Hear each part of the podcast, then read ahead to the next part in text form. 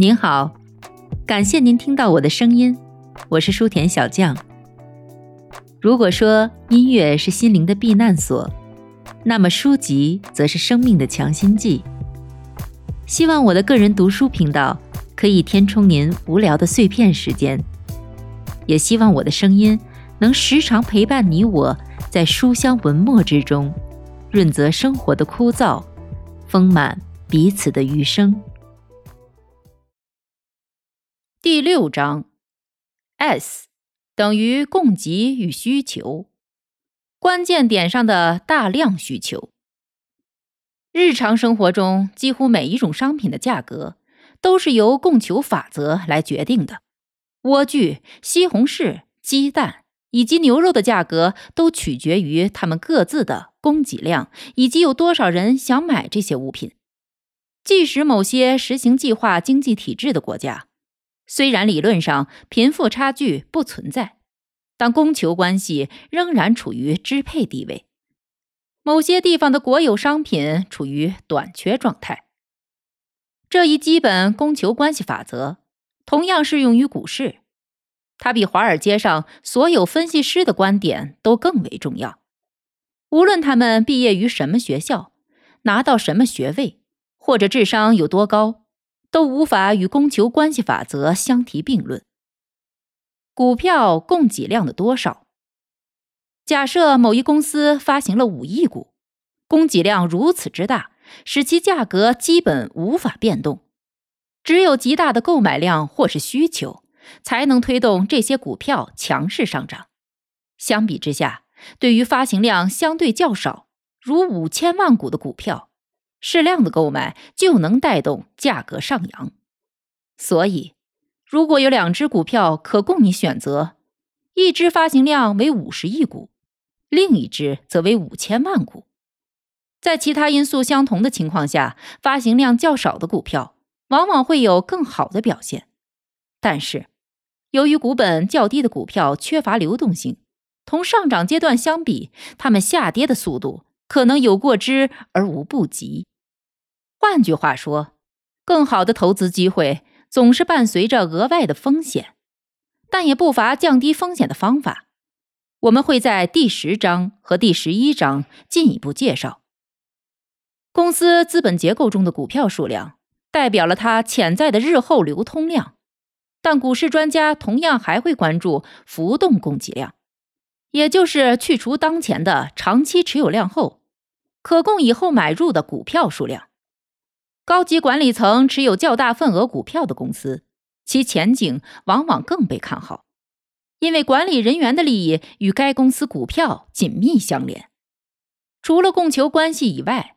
还有一个基本原因能够解释为什么发行量规模较大的公司收益的涨幅较慢。这些公司可能较为老牌，由于规模过于庞大，而且效率低下，因此发展速度。也较为缓慢，但是在二十世纪九十年代的几年中，市值较高的股票的表现反而超过了市值较低的股票。这一现象的部分原因在于共同基金所出现的规模问题。随着越来越多的人购买基金，共同基金瞬间被资金的海洋所淹没，因此大型基金公司被迫买入资本总额更高的股票。由于需要使最新募集的资金物尽其用，因此他们更加青睐高市值的股票。但这看似有悖于常规的供求效应。市值低的股票本应该更受欢迎，因为相对于机构投资者需求的增多，它较少的份额更有利于股价上涨。高市值的股票确实有很多优势，流动性高。股价调整时的波动性低，更为优质，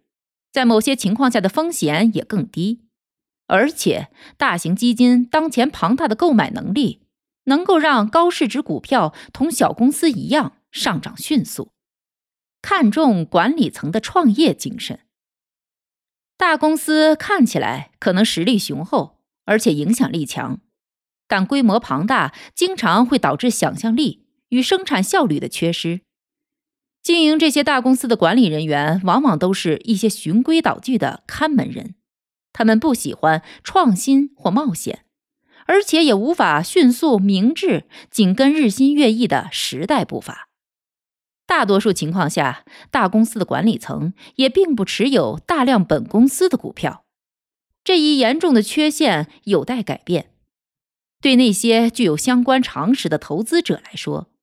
这表明该公司的管理层和工作人员的个人利益与公司成功与否并无关系。有些大公司的管理层繁杂不堪，从而使得高级行政人员对消费者群体的情况一无所知。而对于在资本主义经济环境中竞争的公司来说，消费者才是真正的老板。现代社会日新月异。商机往往稍纵即逝。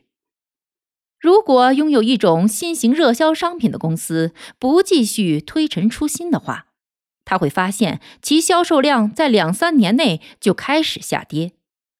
大多数新产品、新服务以及新发明，都来自那些年轻、渴望成功、创新性强，并且管理层具有企业家精神的中小型公司。绝非偶然的是，这些小型的上市或未上市的公司，不仅发展速度更快，而且创造了美国百分之八十到百分之九十的新工作岗位。他们很多都属于服务、科技或信息产业，而美国未来的巨大发展很可能就要依靠这些产业了。二十世纪八九十年代，有很多低市值的创新型公司，收益持续增长。并最终发展成为资本总额较高的股票，微软、思科系统和甲骨文正是其中的佼佼者。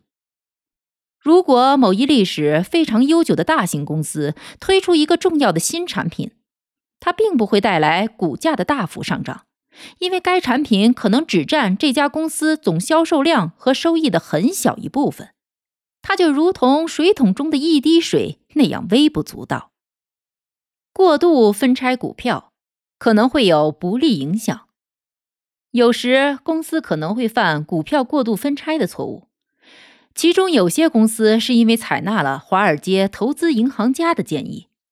我个人认为，对于要进行股票分拆的公司来说，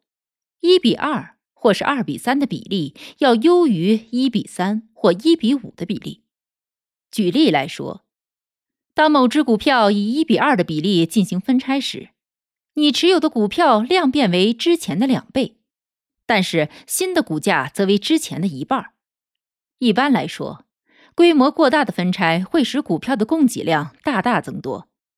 该公司很快将处于一种发展缓慢、市值较高的情况。顺便提一下。某只股票在新一轮牛市中的首次分拆，通常会导致股价进一步上扬，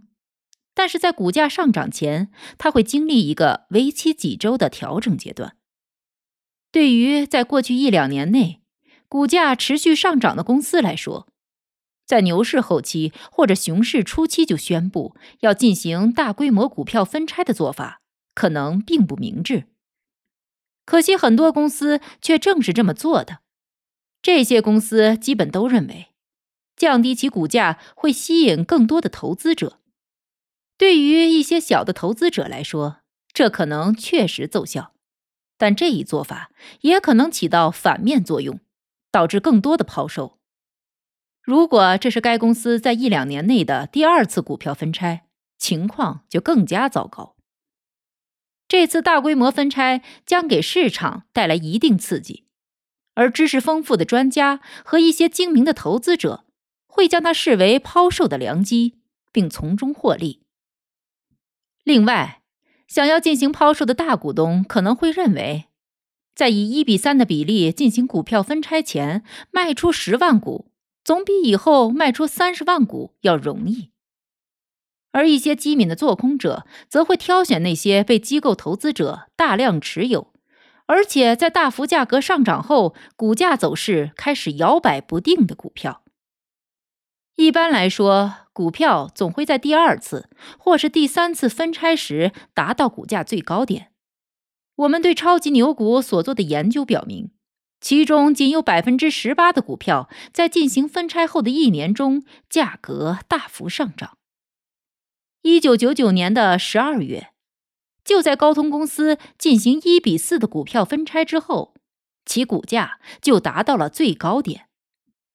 关注那些在公开市场中进行回购的公司，在大部分情况下，当某一公司，尤其是那些符合 Can Slim 标准的中小规模成长型公司，在某一段时间内持续在公开市场上进行回购的话，这往往是一个好的预兆。百分之十就属于大规模回购，这一行为会减少股票的数量。而且表明该公司预计其销售额和收益会有所提高。由于回购行为，公司的净收益可以由较小的股票份额分享，因此也就提高了股票的每股收益。如前所述，每股收益的提高是促使股票表现优异的主要动力之一。从二十世纪七十年代中期到八十年代前期。坦迪公司、泰莱达英公司和 Metro Media 公司都成功的进行了回购。回购之后，这三家公司的每股收益增长率都得到了进一步提高，股票收益也相当可观。查尔斯·坦迪曾对我说：“如果市场进入调整时期，并且公司的股票也跟着下跌的话，他会去银行贷款对其进行回购。”并在市场形势恢复或是公司收益稳步增长以后，再将贷款还回。一九八三年，坦迪公司的股价从二点七五美元涨至六十美元；Metro Media 公司的股价从一九七一年的三十美元飙升至一九七七年的五百六十美元，而泰莱达英公司则从一九七一年的八美元上涨到一九八四年的一百九十美元。泰莱达英公司先后进行了八次回购，从而将其市值从八千八百万美元降低到一千五百万美元，而其每股收益也从零点六一美元增加到近二十美元。一九八九年和一九九零年，IGT 公司宣布将回购百分之二十的股票，而到一九九三年九月，其股价已经上涨了二十倍多。还有一个超级牛股。房屋制造商 NVR 公司在两千零一年也进行了大规模回购。当然，所有这些都是成长型公司，但是对于收益并不增长的公司进行回购，是否也会带来积极的影响，我并不确定。负债率低的公司往往较好。找到一只流通量合适的股票以后。还要关注一下该公司的总股本中长期负债以及债券所占的比重。通常来说，负债率越低，这家公司就更加保险，表现也更为优秀。债务成本比较高的公司，一旦遇到利率提高或是更为严重的经济衰退，其每股收益就会受到重创。这些高杠杆率的公司往往实力不济。而且承担的风险也大为提高。一九九五年到两千零七年，高达四十比一甚至五十比一的杠杆率，在银行、经纪商、按揭贷款机构以及类似于房利美和房地美这样的半政府机构中极为常见。联邦政府非常鼓励这些机构大力投资于为低收入消费者提供的刺激贷款。而这最终也导致了两千零八年的金融及信用危机。对于所有合格的投资者和自己拥有住房者来说，最重要的一点是，贷款额永远不要超过自己的还款能力。过多的负债会使所有人、公司以及政府深受其害。过去两三年内不断降低负债、占所有者权益比例的公司是值得考虑的。如果没有其他影响因素，利息成本会大大减少，有助于每股收益的提高。还需关注公司的资本结构中是否存在可转换债券。如果存在，那么当债券转换为普通股时，股票收益可能会被稀释。评估供给与需求情况。衡量某只股票供求情况的最佳方式就是关注其每日成交量，这一点极其重要。正因为如此，投资者商业日报在股票表格中不仅提供了每日成交量，而且还会标明它与过去三个月内平均每日成交量相比的变化百分比。这些衡量方法，外加它对股票近期的上涨或下跌幅度的独家排名，价值连城，也是包括《华尔街日报》在内的其他刊物所无法比拟的。当某只股票价格回落时，你应该希望成交量在某一时点时有所萎缩，进而说明不再有太多抛售压力。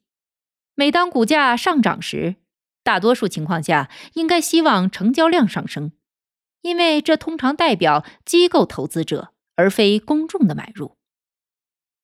股票突破价格调整区域时，参见第二章。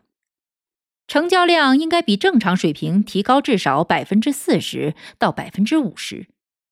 在很多情况中，成交量在一天之内会增加百分之一百或更多，说明该股票需求旺盛，并且股价有可能进一步上涨。股票日线图和周线图可以帮你分析并解读股票的价格和成交量变化，月度图也很有价值。你应该对哪只股票的价格形态进行足周分析，从该股票开始形成有效的价格形态的那一周开始，直到你认为它已经突破价格形态的当周为止。还应该判断该股票的价格每周上涨或是下降了多少，而且成交量同以前相比是增加还是减少。再注意一下。